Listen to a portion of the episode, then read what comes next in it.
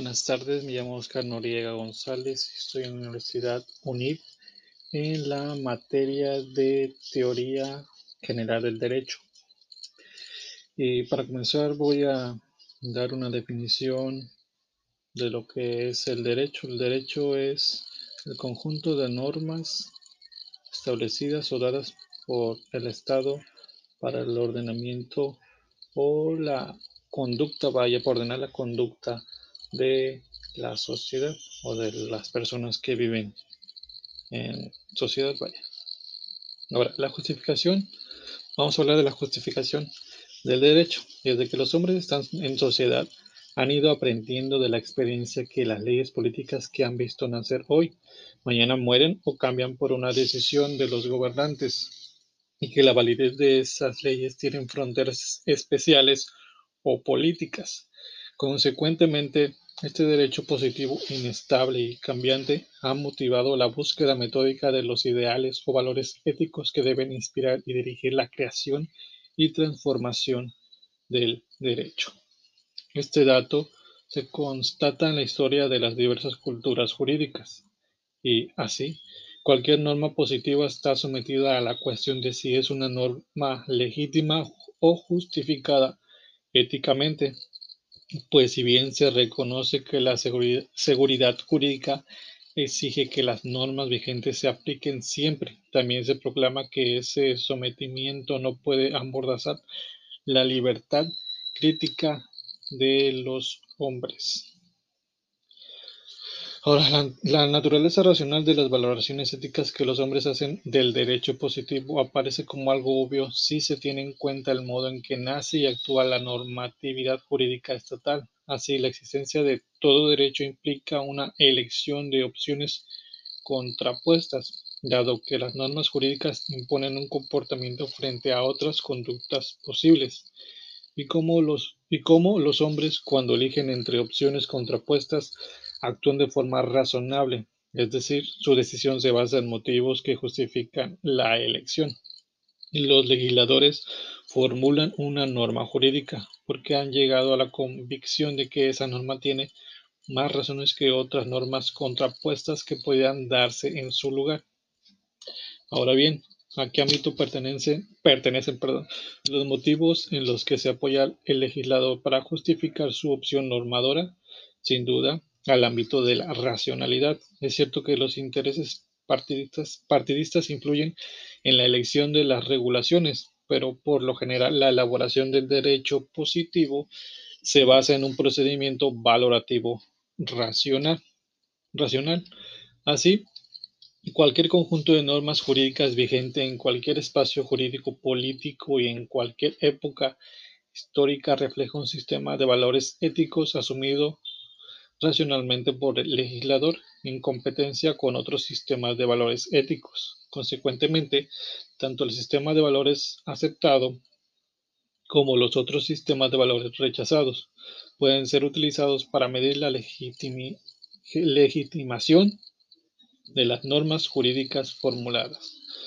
Por eso también parece inevitable que los hombres se afanen en buscar unos ideales o valores de referencia para medir la corrección o incorrección ética de las normas jurídicas. Por tanto, la presencia de unos valores éticos que orientan la creación y el desarrollo de los derechos históricos y que son principios de legitimación de su existencia, es un elemento de la realidad jurídica.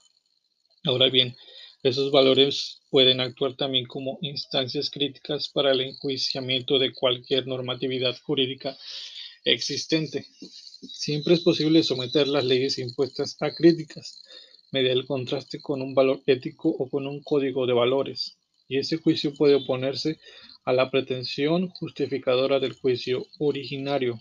Incluso se puede llegar a la conclusión de que tales leyes son contrarias a las exigencias éticas fundamentales.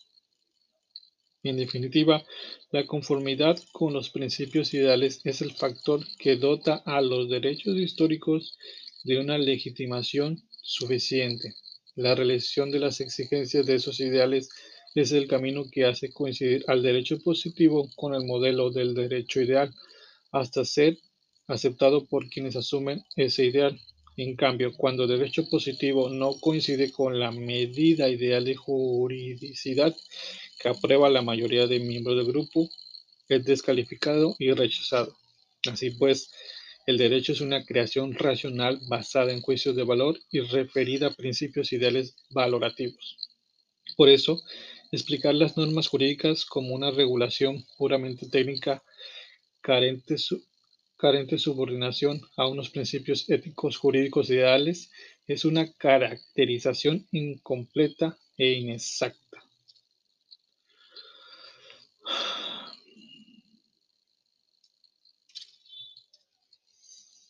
Ahora vamos a ver lo que es el ordenamiento jurídico.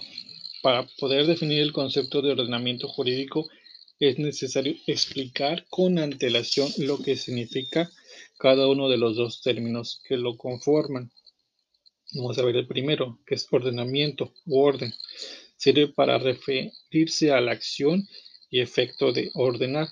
Se trata de un verbo que remite a organizar algo de acuerdo a un modo o plan conveniente dirigido a una causa dirigir perdón, una causa a un fin previamente determinado o mandar a alguien que realice una determinada acción.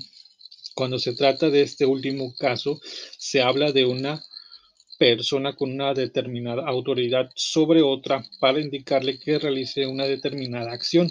Por ejemplo, una madre puede, ordenarle a su hijo que se lave los dientes antes de acostarse o un jefe a su empleado puede indicarle qué hacer para mejorar el trabajo de la empresa.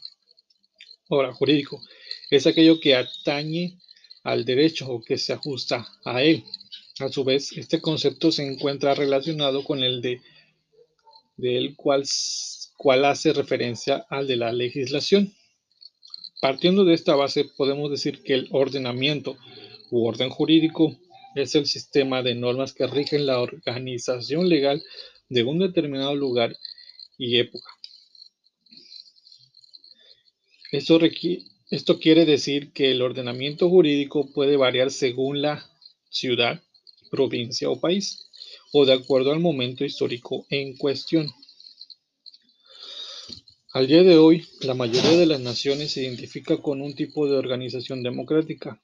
Por tanto, la siguiente explicación podría ser válida para cualquiera de ellas. En una sociedad donde rige la democracia, el ordenamiento jurídico está compuesto por la Constitución, la norma suprema de un Estado, las leyes, los reglamentos, los tratados, las convenciones, las disposiciones y otras regulaciones. La sociedad, por lo tanto, se organiza según su ordenamiento jurídico, que está vinculado al derecho objetivo, que es el conjunto de normas por el cual se rige una comunidad. Los distintos componentes del ordenamiento jurídico se articulan de manera coordinada a través de una jerarquía normativa, con la Constitución en la parte más alta y respetando ciertos principios, como la temporalidad, que consiste en que la ley más reciente deroga a la precedente. Es importante destacar que el ordenamiento jurídico es dinámico, ya que el Estado cuenta con potestades legislativas que le permiten adaptar las normas a las necesidades específicas de la población.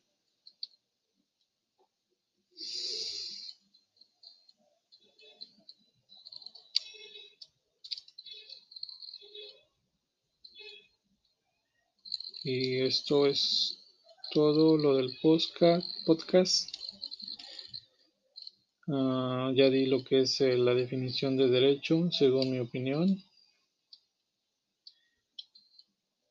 Y que tenga buena tarde, buena noche o buenos días. Hasta luego.